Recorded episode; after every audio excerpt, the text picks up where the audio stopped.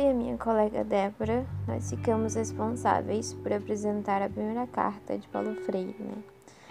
Essa carta é constituída por 13 páginas, que vai da página 27 até 38. A carta fala sobre aprender a leitura do mundo, leitura da palavra. Para uma melhor compreensão, nós separamos em quatro tópicos, né? Primeiro, aprender no ato de ensinar. Segundo, a formação na análise crítica da sua prática diária. Terceiro, a não dicotomia entre leitura da palavra e leitura do mundo. E a quarta, a necessidade da leitura escrita como meio para a realização de um fazer crítico. Para começar a abordar sobre esse assunto, eu trago uma, uma frase muito curtinha da carta que Freire diz, né? Não existe ensinar sem aprender. E essa frase, ela traz uma dimensão muito grande, né? Porque é a partir do momento onde eu estou ensinando, existe uma troca, né? Entre eu, ensinante, digamos assim, e o meu aprendiz, né? E é justamente as dúvidas, as reflexões, as sugestões que esse aprendiz me faz, é que me faz realmente aprender ainda mais. Porque ele tem a sua própria visão, né? Eu, quando eu aprendi tal conteúdo, eu aprendi de uma forma, né? Com a minha visão. E a partir do instante onde eu estou ensinando, esse ensinamento ele também tem que levar em conta o que o meu aprendiz tem, né? Quais são as, as dúvidas dele, qual o meio que, que ele está inserido. E é por isso que, que eu acredito que a gente aprende duas vezes, né? Aprende essa primeira vez, digamos assim, sozinho, né? É, com leitura de textos, de livros, com aulas, né?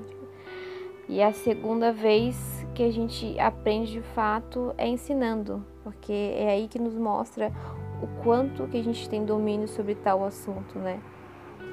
E para toda essa troca que eu, que eu já mencionei aqui, para ela acontecer, é, o, o, ensinante em si ele tem que estar aberto né, a, a considerar, a refazer, a repensar conhecimentos, conceitos que ele já tinha, porque o conhecimento ele é algo constante, né? Ele é algo vivo, não é algo estagnado. Então, a partir do momento onde eu estou ensinando, eu não tenho que, que levar em conta o que eu aprendi, mas sim como esse ensinamento está chegando até o outro, né? E para exemplificar de como a gente aprende quando ensina, eu vou citar aqui uma, uma pirâmide que é chamada de pirâmide como aprendemos, que é de um psiquiatra que se chama William Glassen. Ele fez essa pirâmide do menor para o maior das ações que a gente faz para de fato aprender algo, né? Tipo um, algum conteúdo, algum conhecimento. E, e aí tá, ler, escutar, ver, enfim. E tá do menor para o maior. E ler tá com 10%, é, ver tá com 30% e ensinar tá com 95%. Ou seja, através de até pesquisas se tem essa, essa comprovação de que ensinar realmente mostra o quanto a gente aprende para toda essa construção né, de, de, ensinamento, de conhecimento acontecer, nós temos que ter um, uma formação que nos auxilie, né, que é justamente o que eu trago nesse segundo tópico, que é a análise crítica da nossa prática diária. Né? É fundamental nós temos uma formação que nos prontifique é, ter essa ação contínua, porque o ato de, de estudar, ele é algo permanente, né? Onde eu aprendo, mas eu não não é só por conta de eu aprender algo que eu vou parar ali, que eu não vou ir atrás, que eu não vou me engajar, que eu não vou buscar mais. E ter uma análise crítica sobre nossa prática diária é fundamental, né? E a crítica aqui citada é, é uma crítica de leitura, né? De escrita, de ter conhecimento sobre um determinado assunto e criticá-lo, né? Não só é, abstraí-lo ele como uma forma mecânica e passar ele como uma forma mecânica. Não, não é isso. Porque aqui o estudar ele, ele se faz em uma leitura completa, em uma leitura sim crítica de textos que são livros né, e textos mais é, sistemáticos, mas também de uma leitura desse senso comum do nosso meio. Eu não me aprofundo nessa parte porque quem vai fazer isso é a Débora, mas ele traz muito essa, essa leitura completa, porque é ela quem vai dar base para nós, a nossa prática diária. Eu acredito que as duas primeiras partes ela, elas têm muito esse como deve ser a, esse comportamento do ensinante perante esse processo de ensino e aprendizagem, né? Ele frisa muito a questão de o, esse professor, esse ensinante é um eterno aluno, né? Onde a gente nunca para, onde a gente nunca estagna em nenhuma proporção. Acredito que a carta traz consigo todo esse processo crítico que nós temos que ter na nossa formação.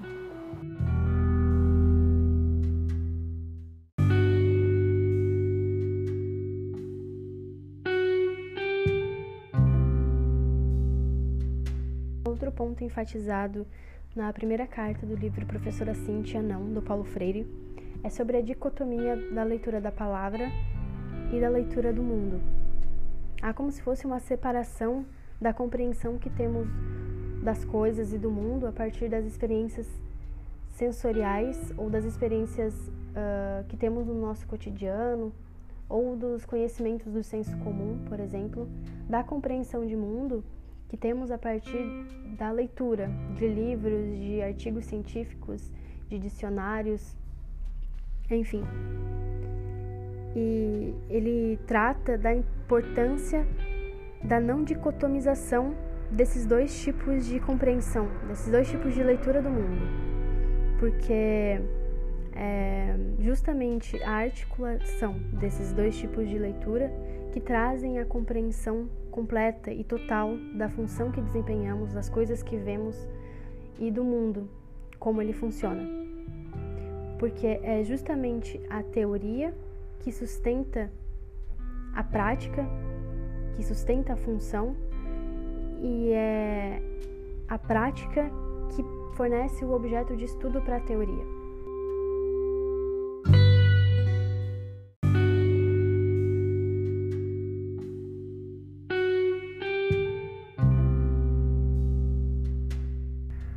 Leitura de mundo feita apenas a partir da experiência sensorial experiência prática do nosso cotidiano, do senso comum, nos afastam ou nos trazem uma compreensão parcial daquilo, daquilo que queremos descobrir.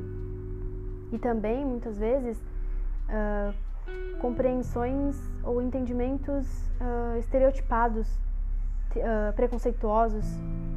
Por outro lado, somente a teoria, somente o conhecimento abstrato não nos traz, não nos fornece um olhar crítico, totalmente crítico.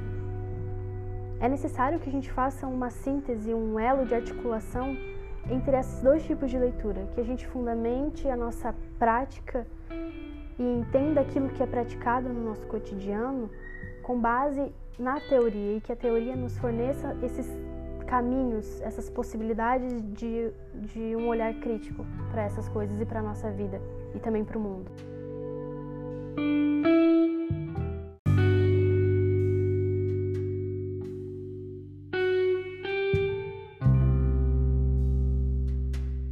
necessário, então, que além da leitura que fazemos do mundo a partir das nossas experiências, a gente também faça uma leitura de uma leitura já feita do mundo.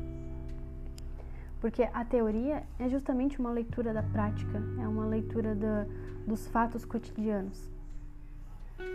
É, e a gente não pode esperar também, da parte teórica, aliada à parte prática, que nos forneça a todas as respostas ou todas as soluções para as questões uh, do mundo ou das nossas questões pessoais. Elas, na verdade, devem impulsionar na gente a dúvida. E essa, essa dúvida despertar a curiosidade em descobrir a verdade sobre as coisas e o nosso olhar crítico sobre o mundo.